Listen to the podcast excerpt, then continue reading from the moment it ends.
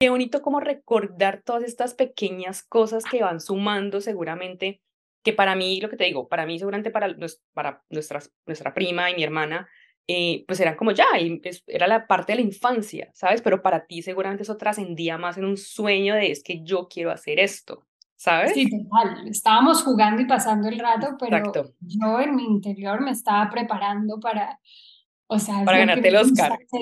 Y qué risa porque a veces veo fotos o mi mamá me cuenta cosas y digo, ¿cómo es que mis primas no me odian? Yo las quedaba atrás. Me acuerdo perfectamente en la camioneta de estacas que nos subíamos ahí a hacerle show a la familia y yo me ponía en la mitad adelante. Sí, claro. Éramos tus bailarinas.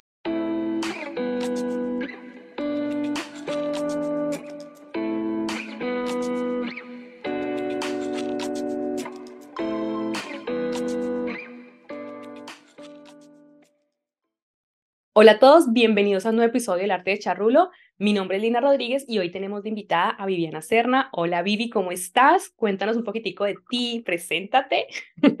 Hola Linita, ¿cómo estás? ¿Qué quieres que te cuente de mí? Bueno, primero vamos a hablar, bueno, vamos a introducir primero de qué vamos a hablar el día de hoy contigo. Para los que no saben, Vivi es prima mía em, y Vivi es actriz, eh, pero yo quiero que nos cuentes un poquito de quién eres hoy en día, o sea, la Viviana del 2023, eh, de dónde viene, digamos, ese sueño tuyo de ser artista, de ser actriz, porque lo que vamos a hablar hoy es de esos sueños que uno tiene chiquito que muchas veces lo limitan, pero tú cómo, digamos, llegas a ser artista y a ser la persona que eres hoy. Ya sé, como esos sueños que no combinan con la familia. Sí. No vienen, o sea, son sueños que uno no entiende ni de dónde vienen porque se alejan completamente a lo que uno ha vivido. En, Exactamente. En etc. Pues nada, a ver, ¿quién soy yo? Eh, Viviana, tengo 33 años ya, aunque me vea más chiquita. eh, me queda súper difícil como definirme, pero digamos que profesionalmente me dedico a ser actriz me gusta muchísimo hacer series, pero también hago teatro, cine. Sin embargo, todo el tiempo estoy como teniendo diferentes sueños creativos. Entonces, me gusta mucho escribir, me gusta mucho producir. Como que no limito mi trabajo y mi profesión a una sola cosa, sino que todo el tiempo estoy tratando de crear en diferentes ámbitos. Eh, en este momento estoy, por ejemplo, trabajando en la producción de, de mi primera peli y llevo trabajando en eso como 3, 4 años con un gran amigo mío y socio al que quiero muchísimo. Eh, y bueno, y un equipo que ya formamos, pero también me dio por hacer un juego de cartas, de preguntas. O sea, todo el tiempo me estoy como reinventando, pero digamos que soy una mujer eh, muy curiosa, muy amada y no sé, todos los días estoy constantemente inventando nuevos sueños. Super Vivi. Bueno, y un poco cuéntanos de dónde nace ese sueño de ser actriz, porque tú lo decías ahora, venimos las dos, creo que de una familia, vamos a decir, muy normal, muy tradicional, ¿sabes? Como tú, no sé, vas al colegio, tienes que estudiar como en una universidad, no sé, ingeniería o derecho, creo que, pues de hecho yo soy ingeniera, mi hermana es abogada, sabes, como algunas carreras muy estándar. Entonces, como, ¿en qué momento nace ese sueño tuyo desde pequeña de ser actriz y por qué ser actriz?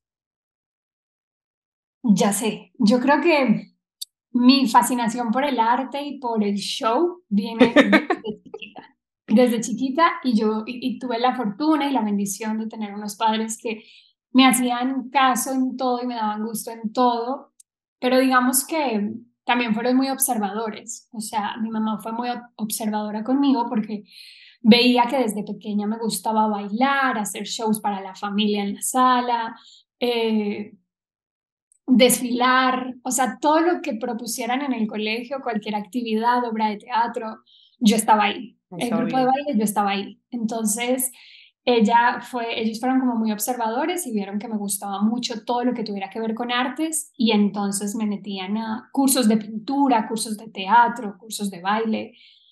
Nunca me frenaron eh, mis gustos artísticos, sino que al revés me los impulsaron más. Entonces eso hacía que esa semillita eh, fuera creciendo, fuera creciendo y fuera que en mi imaginación era posible, ¿no? Como dedicarme eh, al arte.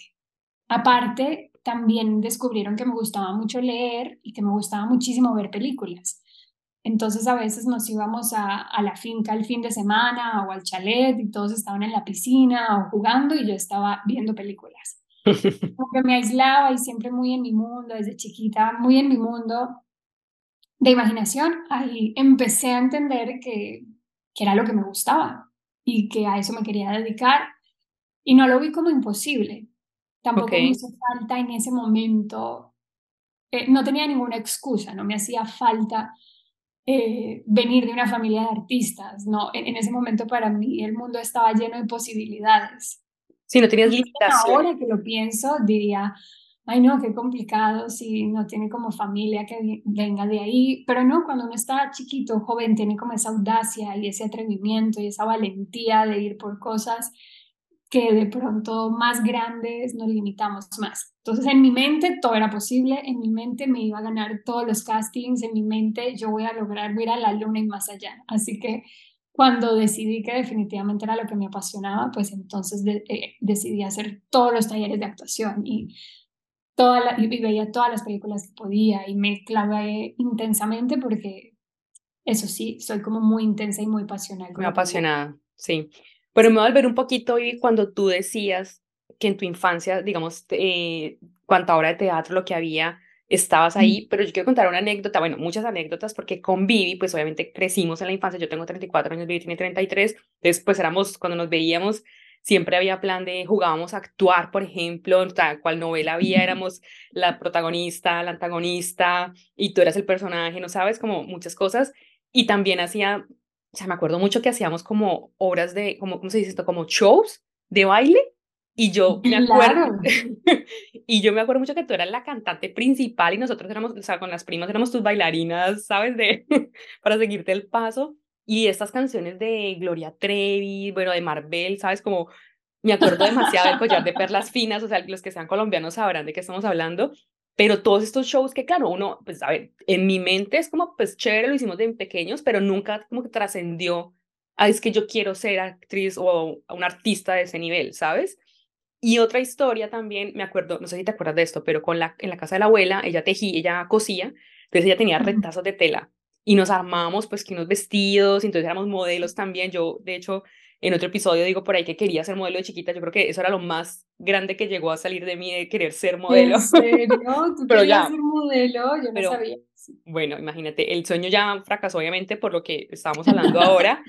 Ahora pero... estás a tiempo limitado. ¿Puedo retirarme?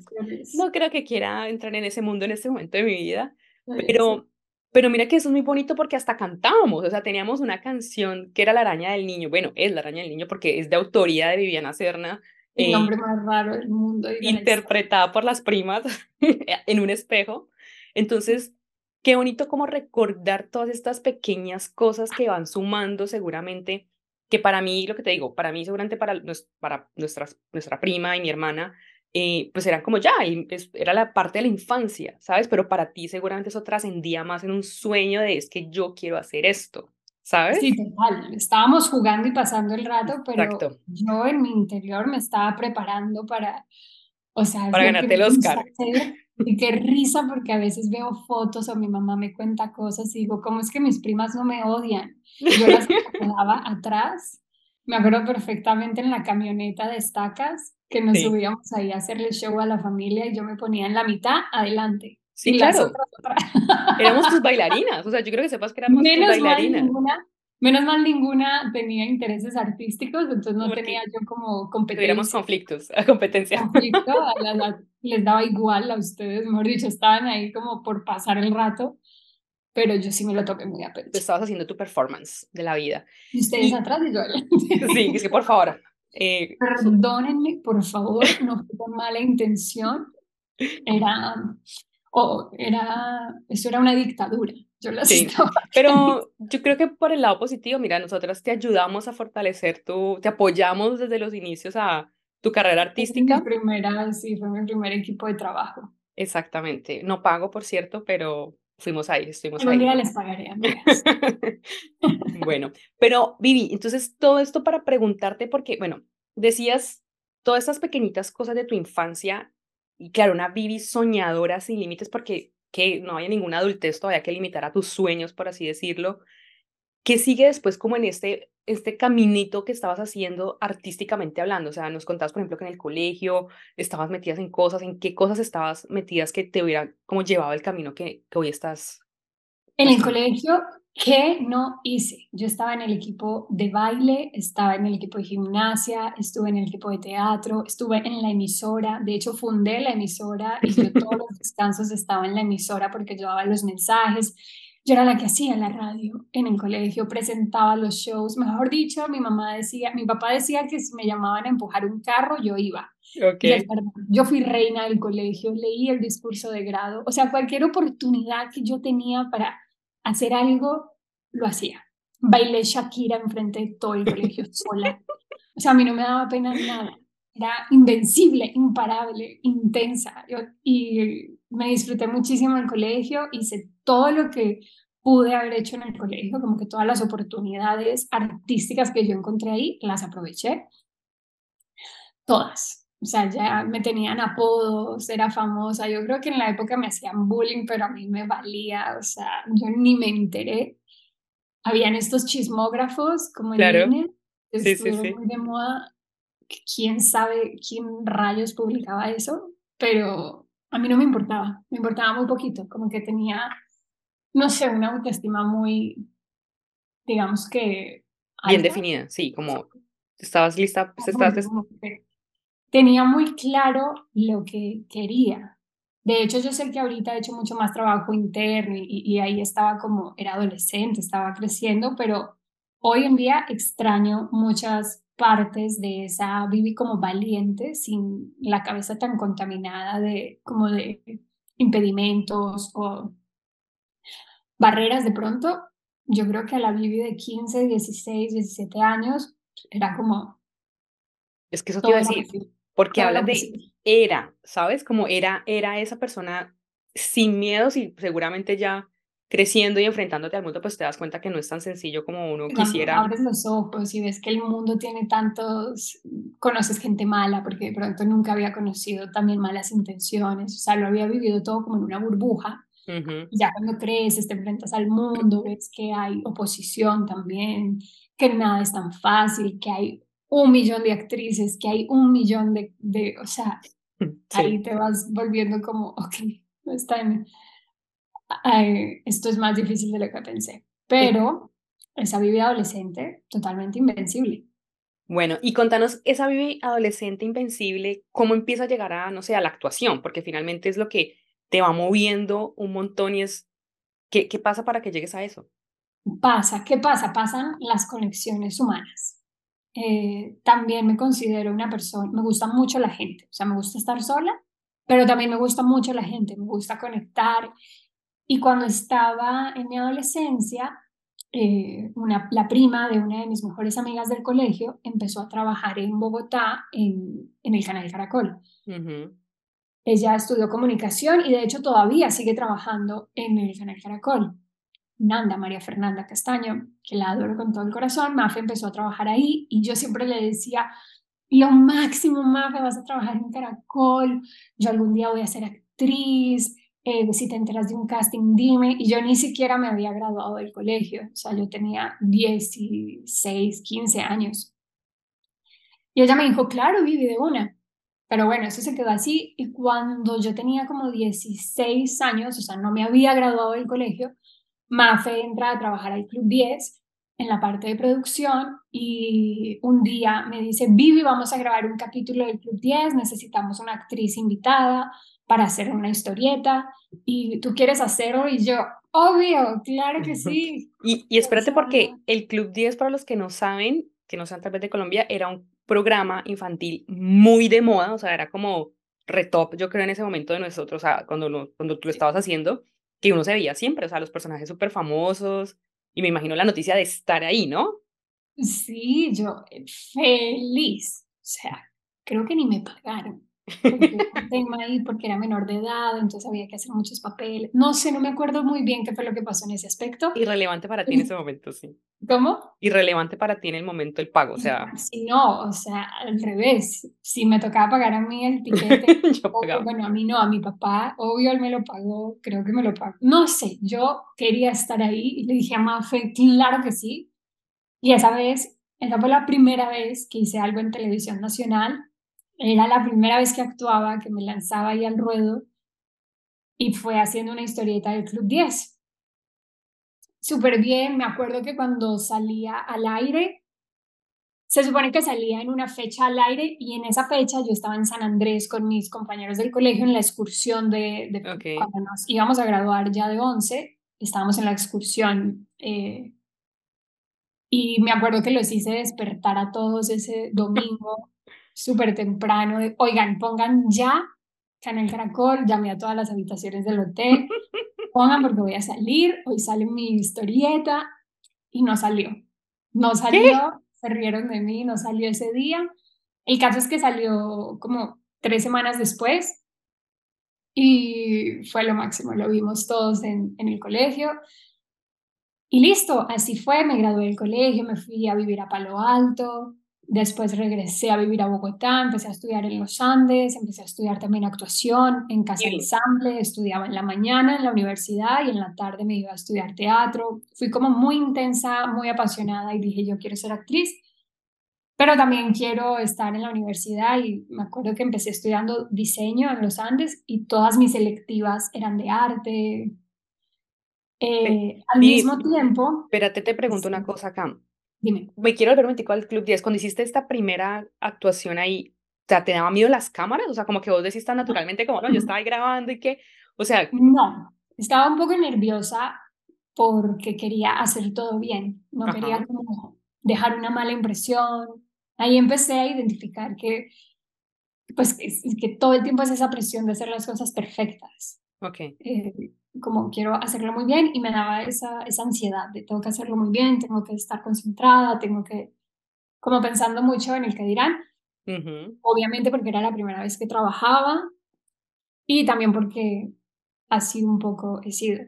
Entonces, no tenía nervios de las cámaras, tenía más bien como una necesidad de hacerlo muy bien. No quería como ponerme yo misma el pie, estaba empezando. Sí, ok. O sea. Pero estaba emocionadísima, lo disfruté un montón. Eh, feliz. Feliz. Pero de ahí pasaron un par de años hasta que yo volviera a, actuar, ¿no?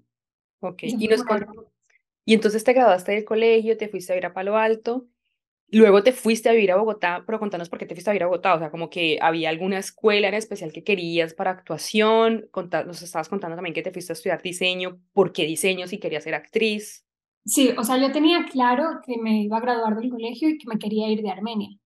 Amo Armenia, pero yo quería viajar por todo el mundo, ser actriz, conocer el planeta entero. Entonces sabía que me quería ir. Gracias a Dios mis papás me podían apoyar en ese momento perfectamente. Entonces escogimos Bogotá. Primero fui a Palo Alto para eh, hacer como el TOEFL y todo el tema del inglés. Y de ahí me fui a Bogotá. Yo también soñaba, es que claro, he tenido 1500 sueños, pero también soñaba con estudiar en los Andes, me parecía lo máximo la universidad, era como un reto también conmigo misma de quiero entrar a los Andes y bueno, pasé, así que le dije a mis papás, no, pues yo puedo hacer las dos carreras, puedo estudiar en la mañana en la universidad y en la tarde actuación y pues obviamente era imposible. Eh, pues llegó un momento en el que ya empezó a ser imposible porque ya me tocó decidir o, quieres actuar o quieres seguir en la universidad.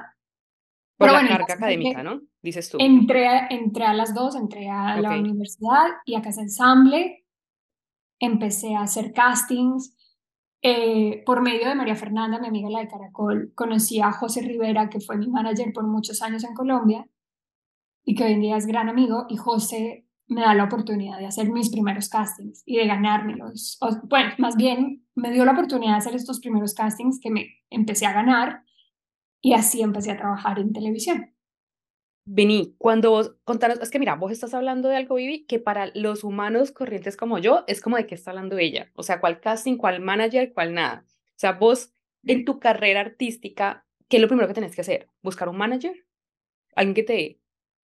Pues en, en tu carrera artística empezar a conocer gente, gente que trabaja en el medio. Entonces, la única persona que yo conocía era María Fernanda. Entonces, Nanda, ella me invitó una vez a un casting que hicieron en Caracol para escoger los presentadores del programa que iba a reemplazar al Club 10. En ese momento, ese casting se lo ganó Maleja y, y, y Juanse Quintero. Ellos dos presentaban ese programa, pero yo hice ese casting y me fue muy bien. Hice varias rondas. No me lo gané, pero en el proceso conocí a a José Rivera, el manager en esa época de Maleja. Ya.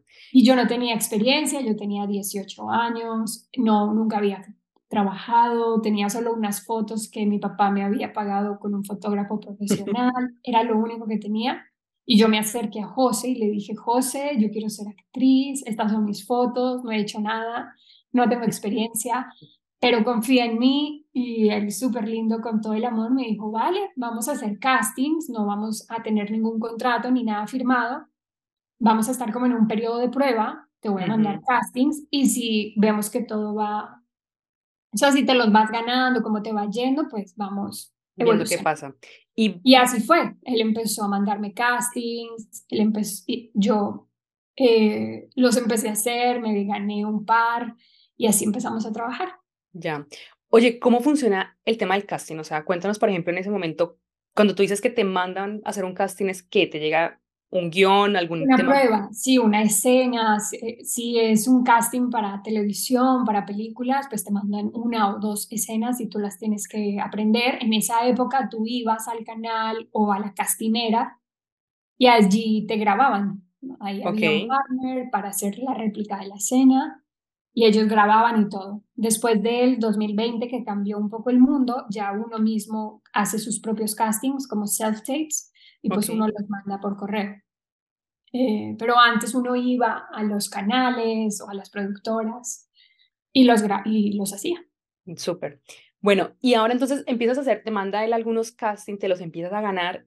¿Qué más va pasando en tu carrera artística, labor, laboral, personal, sabes?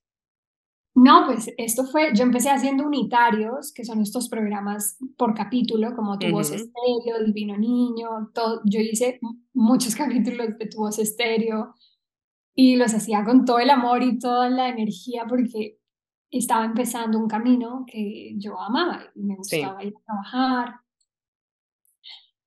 Entonces, o sea, empiezo a hacer unitarios. Después empiezo eh, creo que la primera miniserie en la que me quedé se llama Confidencial, que era una serie ya en el prime time de Caracol.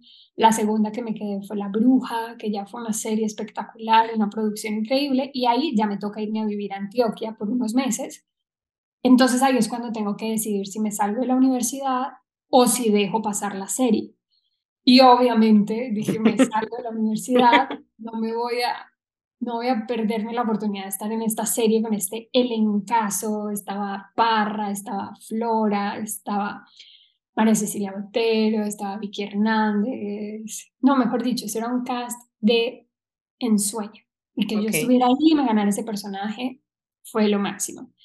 Dirigida por Peto, o sea, no, yo, yo sé que tú no sabes mucho de estos temas, ¿verdad? Fue una gran producción y que yo me quedara ahí fue como un grandísimo logro para mí.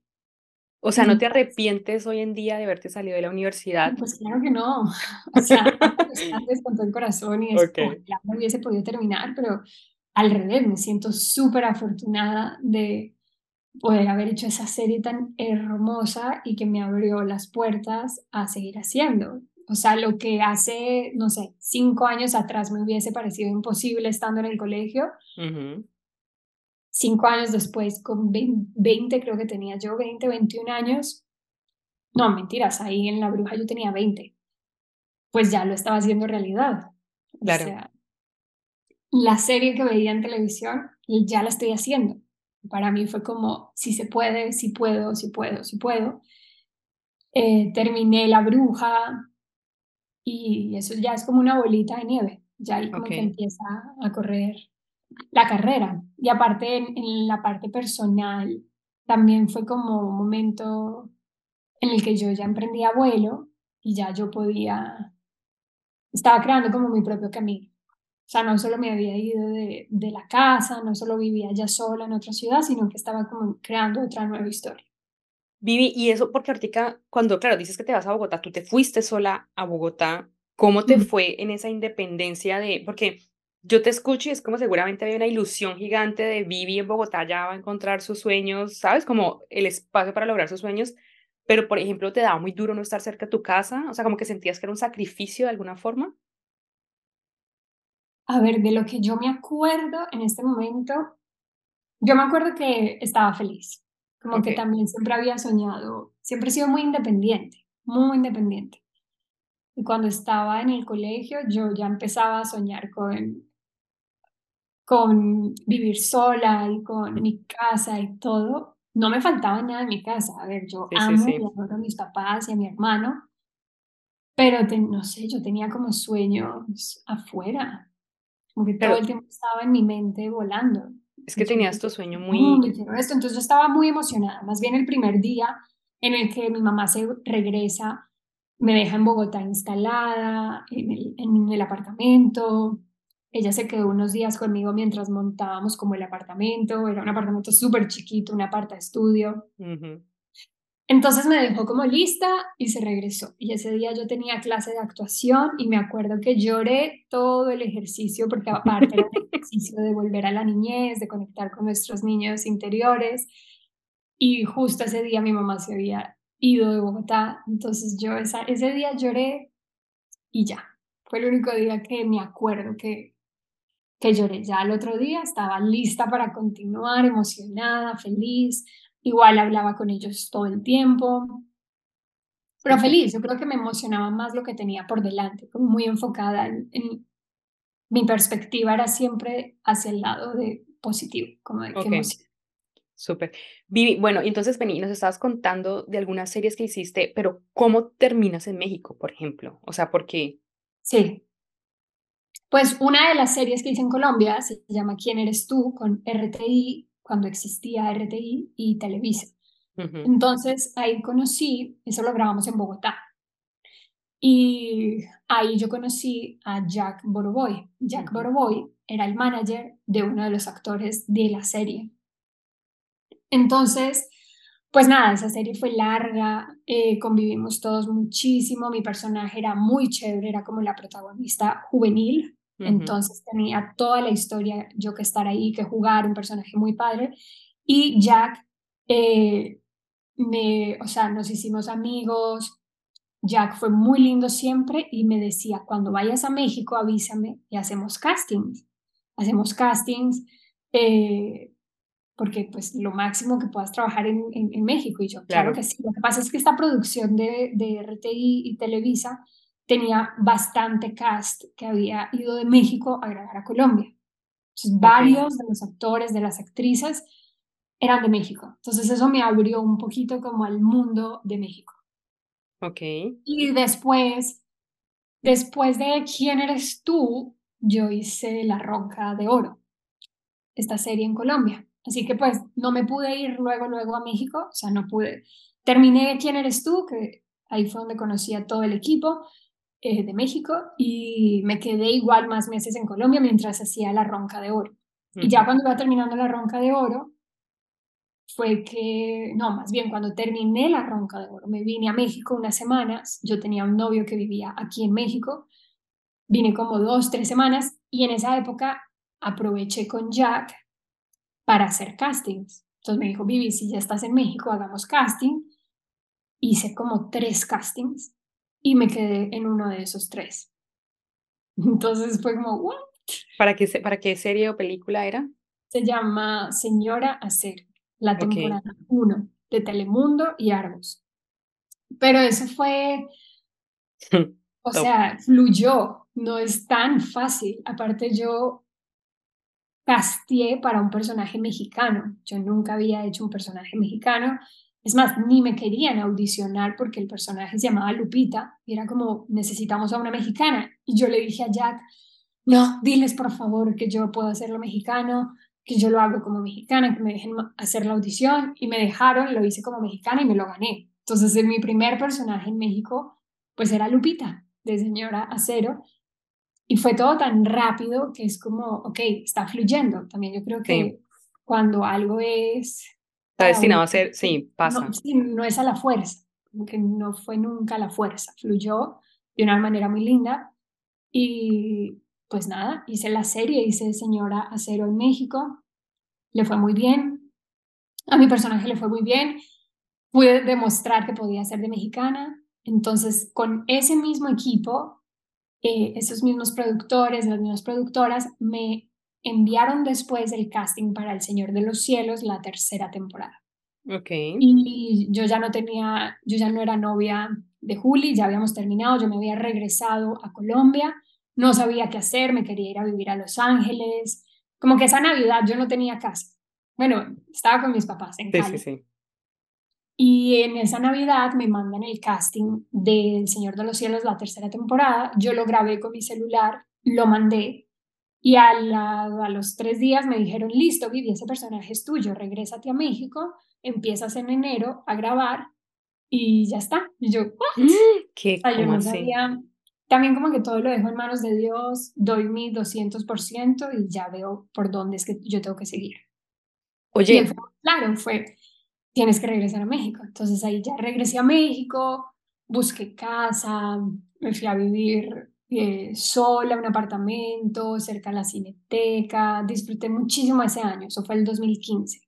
Todo ese año hice la serie, la serie le fue espectacular, El Señor de los Cielos 3, me abrió muchísimo las puertas en México, me quedé a vivir en México, ya monté como mi, mi propio espacio, mi propio eh, DEPA, bueno, en esa época era ya, ya me he cambiado como tres veces, pero ese año fue inolvidable, trabajé un montón y decidí que quería que Ciudad de México fuera mi base, porque después de esa serie hice otra y ya fue como una bolita de nieve en México.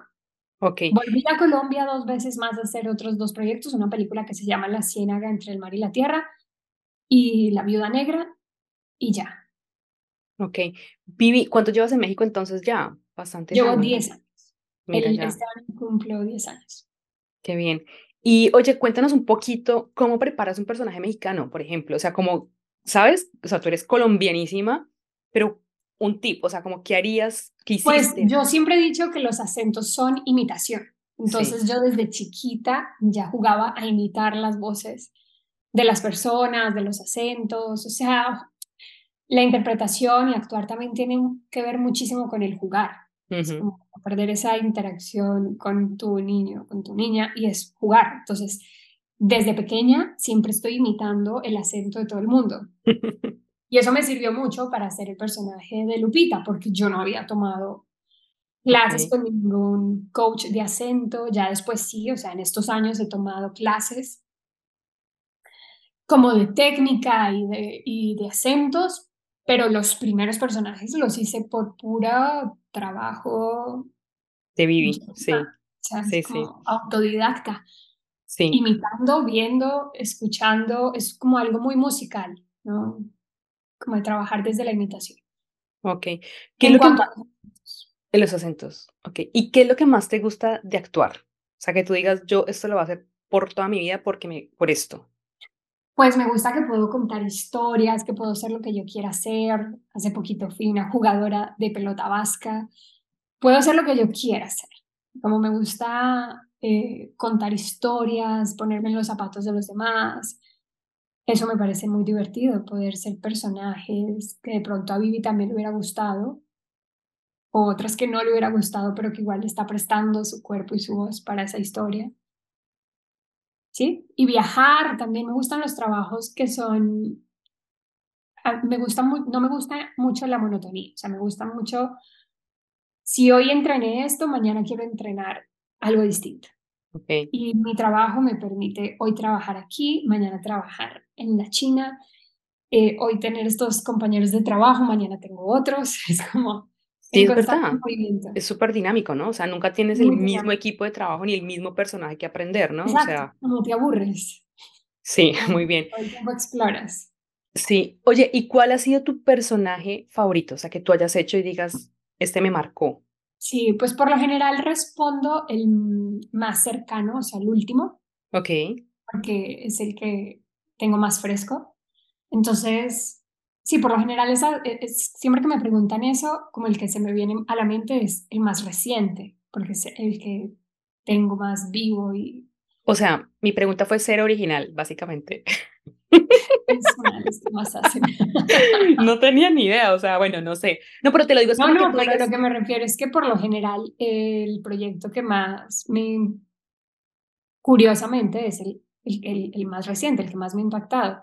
Por ejemplo, a ver, no, también te puedo decir que un personaje que no olvido es el de Solita en La Bruja, porque, porque me acuerdo perfecto la emoción que yo tenía, y es porque era la primera serie grande y yo no podía creer que estuviera ahí. Exacto. Como... Otro personaje que me gustó muchísimo hacer, y, pero que me costó, fue el de la película La Ciénaga, entre el mar y la tierra, el personaje de Giselle, porque yo estaba muy mal emocionalmente en ese rodaje y a mí me costó un montón. Yo tenía una tusa, mi mamá me tuvo que ir a acompañar a Santa Marta a filmar, o sea, fue un rodaje que a mí me costó muchísimo, pero cuando veo en pantalla el trabajo, todas las alegrías que nos dio la película, ganamos en Sundance, viaje, fui hasta Turquía a un festival de cine con esa película, el Festival de Cine de Antalya, que es espectacular, como que tantas cosas lindas que pasaron con ese proyecto que yo sé que sufrí mucho filmarlo, pero me siento orgullosa por ese trabajo. Okay. Eh, y así el que más me haya... No, es que muchos. El, el, de, el de Guadalupe Palma en Narcos era como, ¿what? Era el encaso, la producción, los directores, era una locura. locura. Pero el más reciente, que es el de las pelotaris, filmamos en España, en el País Vasco, filmé en Madrid, que era un sueño de niña el día que me fui a filmar le mandé como al chat de la familia, a mis papás y mi hermanito, una foto mía en el colegio y les puse como esta niña se va hoy a filmar su primer serie a España y ellos como, wow, porque es como esa niña que en realidad escogió esta carrera por puro juego, pues de repente se ha sorprendido con lo que ha pasado. Mira, sí, que, que es cierto. Oye, Vivi, y a nivel de digamos, de la actuación, ¿qué ha sido lo más difícil para ti? Pues lo más difícil es siempre vivir como con el... A ver, esto es una carrera de muchos nos. O sea, yo puedo pasar meses sin grabar, mandando y mandando y mandando y mandando castings, castings todo el tiempo. Y este sí, este sí me lo voy a quedar. Este sí es para mí. Sueño con este. Y pues no, no, no, no. O sea, fácilmente hacemos unos 100 castings al año y me quedo en el 1%. Es como lo más difícil es constantemente estar, pues es, es, estar trabajando en la perseverancia, en, en, tu mente, trabajar tu mente, en no decaer, no abandonar la carrera, no... Sí, mantenerte fuerte. activa, sí, ok. y no caer de pronto en estos pensamientos de insuficiencia, de de pesimismo, que bueno, no, no he caído mucho ahí, más bien en, estas, en estos meses donde de pronto no, no me están saliendo los personajes que quiero o no estoy filmando, pues he aprovechado para estudiar o crear otros proyectos o expandirme en otras áreas. Pero pues el reto es siempre mantenerte creando y bien y, y equilibrado emocional mentalmente, sabiendo que hay un montón de negativas. Claro de cómo lidias con eso, sí. Sí, o sea, creo que lo que tú decías, ¿no? es un trabajo tan dinámico que seguramente la, el mismo dinamismo te lleva a un nivel de incertidumbre muchas veces, ¿no? Sí, que tú dices, ¿cuándo me va a ganar el siguiente proyecto? ¿Será que soy muy mala actriz o qué es esto? Claro. Pero pues no, así es la vida y así son los trabajos creativos. Es como que hay épocas donde no paras de trabajar y después viene una época donde puff, te quedaste quieta un montón, pero ahí ya tú tienes que crear desde otro lugar, o sea, jamás esperar y quedarte sentado que te llegue un personaje, pues no, sigue mandando todos tus castings, pero también crea desde, desde otro lado, ¿no? Ya, y tú tienes algo, cuando tú dices que tú mandas tus castings, o sea, tú tienes algo definido como a mí me gustan este tipo de personajes, ¿sabes? Como, ¿cómo sabes a cuáles sí mandar y cuáles no? O sea, como que tú y con tu manager le apuntan un poco a un tipo de personajes, ¿sabes? Sí, claro que tenemos nuestros proyectos favoritos, pero yo trato de mandar, yo mando casi todos los castings que me envían. O sea, ¿te gusta ser de buena o de mala? ya hay un filtro anterior, ¿sabes? Como que no es que tú puedas mandar a todos, sino que a ti te, te invitan a mandar, como queremos que Lina haga este casting. O sea, la misma producción ve en ti un posible... Un potencial de, ya. O sea, como que, ah, yo veo a Lina haciendo este personaje. Entonces, envíenle el casting a Lina. O sea, ya hay como un primer filtro antes de que te llegue a ti ese casting. O sea, ya, ya, ya te ven un poco en ese papel. Así que, por lo general, yo mando el 90% de los castings que a mí me llegan, yo los envío. Hay unos que me gustan más que otros. Hay unos que envío sabiendo en el fondo que no me gustaría tanto, pero no desaprovecho la oportunidad de hacer un casting. Claro. Como quiero desaprovechar la oportunidad de jugar eh, y mostrar qué puedo hacer. ¿no? Al menos sé que me va a ver alguien, entonces como no es aprovechar la oportunidad de mandar ese casting y ya que pase lo que tenga que pasar. Ya. Si ya más adelante decimos que no, pero no, pues porque yo mando todos porque lo veo como una oportunidad de mostrar mi Claro, ya. Oye, y pensando un poco en qué sigue para Vivi, o sea, como cuáles son tus próximos planes, proyectos, antes de ir a esa pregunta, ¿qué personaje tú tienes en tu mente que tú digas, yo quisiera ser ese personaje? O sea, como me lo sueño, no sé, de una película, algo que tú tengas en tu mente de, esto es lo que yo quisiera y ya lo hago y puedo morir feliz, ¿sabes? Una cosa así. Sí, pues no tengo uno en específico, pero me gustaría muchísimo hacer un personaje que esté completamente alejada de Vivi, ¿no? que sea un reto en todos los aspectos, físico, de nacionalidad, que de pronto tenga que trabajarlo en otro idioma, que sea como un reto muy grande y que sí demande, mejor dicho, un trabajo y una concentración impresionantes. Puede ser, es un gran reto, por ejemplo, que todavía no lo he hecho, trabajar en un idioma que no sea el español. Eh,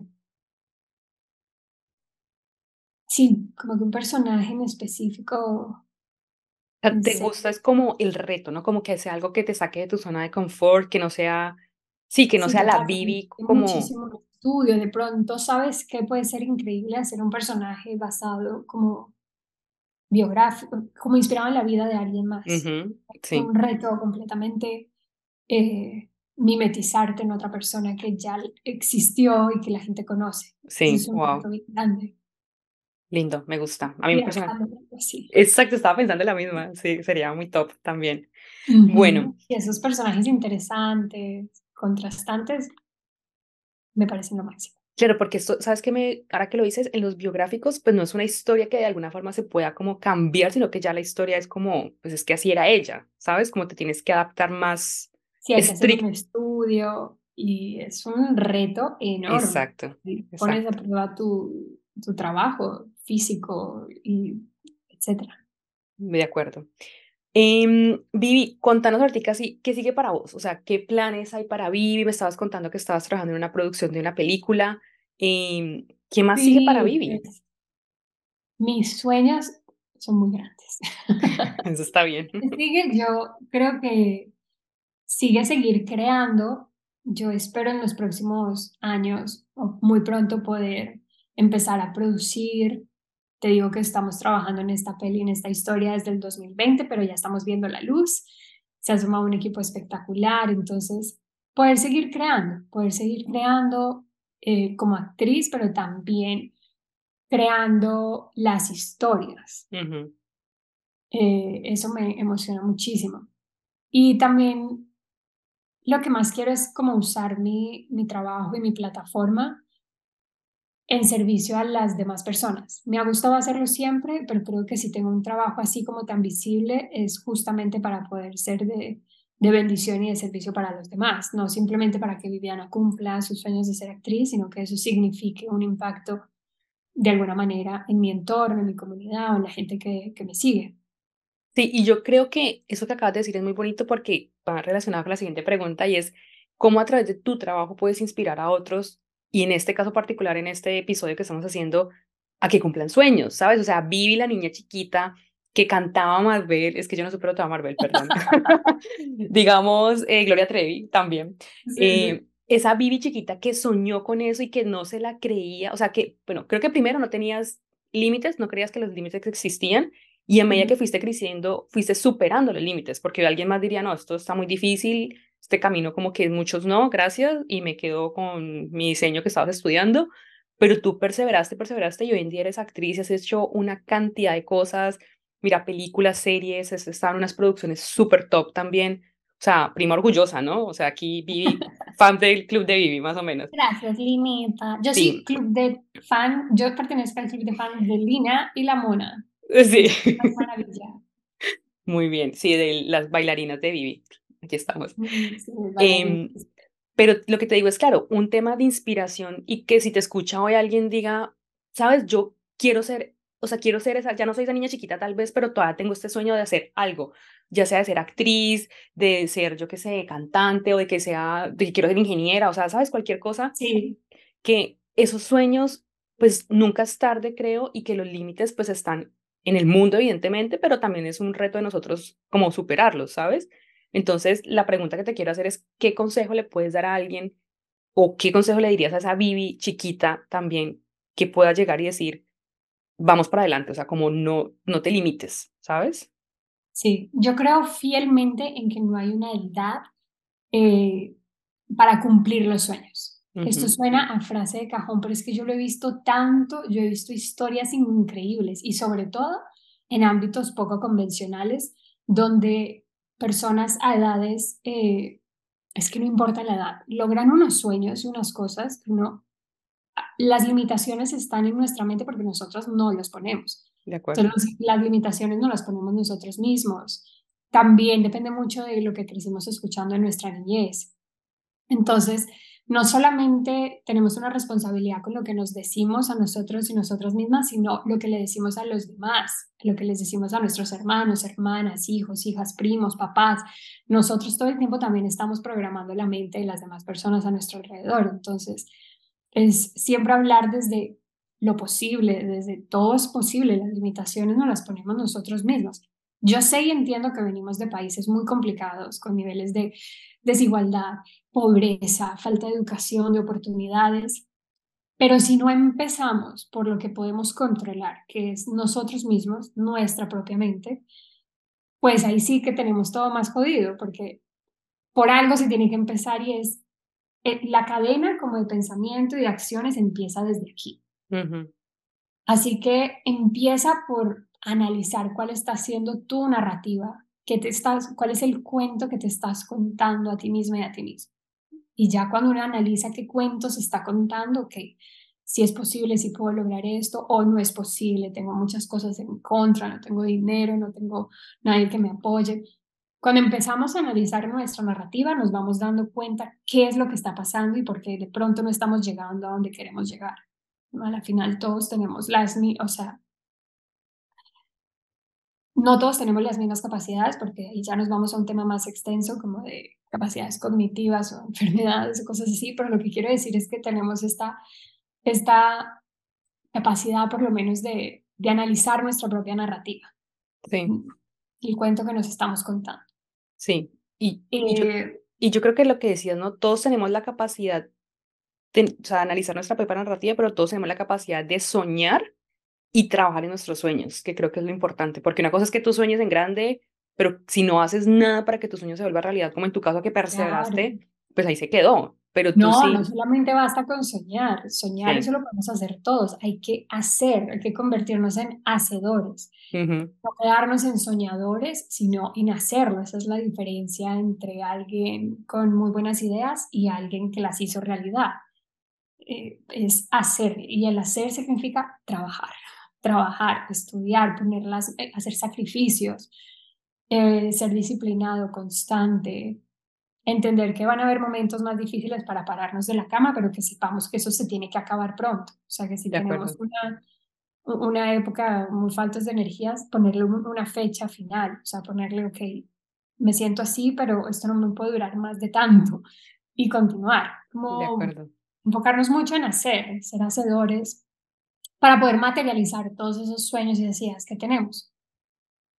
Sí, súper. Bueno, Vivi, pues yo creo que eso era todo por hoy. Muchas gracias de verdad por compartirnos tu historia, una historia muy bonita, muy inspiradora, porque lo que acabas de decir, ¿no? Eres una hacedora de tus sueños y hoy en día ves el resultado de todo ese esfuerzo, sacrificios, em, digamos, en lo que eres, en lo que como persona, como profesional. Y muchísimas gracias por querer compartir tu historia el día de hoy en este episodio. Y bueno, Primi, te quiero mucho. Muchas gracias, por acompañarnos. por creer en mis sueños desde Desde pequeña. Bueno, no sé si creías, si creías en mis sueños o no. Pues claro, no te digo que bailábamos por ti, teníamos fe y hemos, podemos sacar todavía. Mis amigas del colegio nunca creían. Nunca creyeron realmente en ti. Un poco y decían como, ah, está Viviana con sus locuras. Y ya ahorita es como, Vivi. yo, creo. Yo creo que ahora que es lo del Club 10, yo creo que realmente nosotros también nos levantamos a ver el Club 10. O sea, cuando hiciste el comentario de San Andrés, me, algo resonó en mi inconsciente de, ah, sí, yo creo que también me lo vi, ¿sabes? Así que seguro que sí, nada. Y vas a llegar muy lejos, sabemos, obviamente. Por favor, cuando ganes el Oscar, ya sabes. falta más, todavía falta más. Falta más, por, falta más, Todos es verdad. vamos a lograr muchas cosas más, yo estoy segura. Exactamente. Y nuestras nuevas generaciones no van a tener miedo de ser eh, lo que quieran ser. O sea, astronautas, cantantes, escritores, lo que sea. Lo que quieran ser, de acuerdo. Bueno, prima, pues muchas gracias por acompañarnos el día de hoy. A ustedes muchísimas gracias por escucharnos y por vernos en este episodio. Síganos en las redes sociales y los esperamos en un próximo episodio. Chao. Gracias, Linita. Chao.